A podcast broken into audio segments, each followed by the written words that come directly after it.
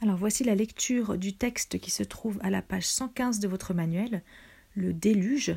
C'est un texte euh, écrit par le poète latin Ovide qui raconte comment les eaux ont recouvert la terre. Le déluge. Les dieux se rendent compte que les hommes respectent de moins en moins les lois et décident de détruire leur race malfaisante.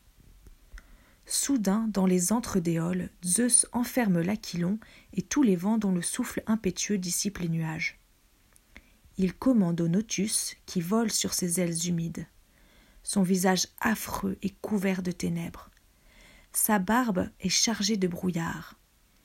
L'onde coule de ses cheveux blancs. Sur son front s'assemblent les nuées, et les torrents tombent de ses ailes et de son sein dès que sa large main a rassemblé, pressé tous les nuages épars dans les airs, un horrible fracas se fait entendre, et des pluies impétueuses fondent du haut des cieux. La messagère de Junon, dont l'écharpe est nuancée de diverses couleurs, Iris, aspire les eaux de la mer, elle en grossit les nuages. Les moissons sont renversées, les espérances du laboureur détruites, et dans un instant périt le travail pénible de toute une année. Mais la colère de Jupiter n'est pas encore satisfaite. Neptune, son frère, vient lui prêter le secours de ses ondes. Il convoque les dieux des fleuves. Et dès qu'ils sont entrés dans son palais, Maintenant, dit-il, de longs discours seraient inutiles. Employez vos forces réunies. Il le faut. Ouvrez vos sources et brisant les digues qui vous arrêtent, abandonnez vos ondes à toute leur fureur. Il ordonne. Les fleuves partent, et désormais sans frein et d'un cours impétueux, ils roulent dans l'océan. Neptune lui-même frappe la terre de son trident. Elle en est ébranlée, et les eaux s'échappent de ses antres profonds. Les fleuves franchissent leurs rivages, et se débordant dans les campagnes, ils entraînent, ensemble confondus, les arbres et les troupeaux, les hommes et les maisons, les temples et les dieux.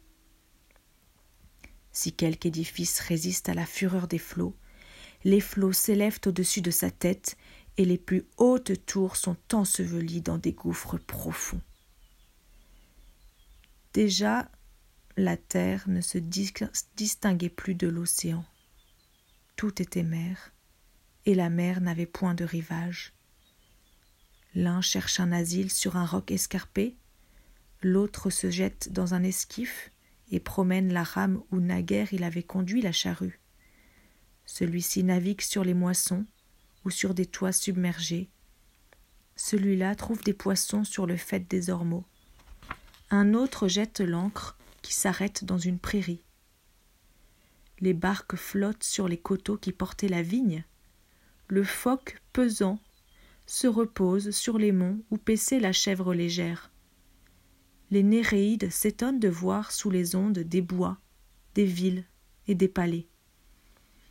Les dauphins habitent les forêts, ébranlent le tronc des chênes et bondissent sur leurs cimes.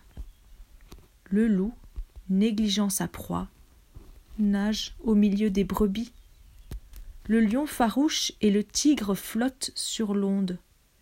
La force du sanglier, égale à la foudre, ne lui est d'aucun secours. Les, les jambes agiles du cerf lui deviennent inutiles. L'oiseau, errant, cherche en vain la terre pour s'y reposer. Ses ailes fatiguées ne peuvent plus le soutenir. Il tombe dans les flots. L'immense débordement des mers couvraient les plus hautes montagnes.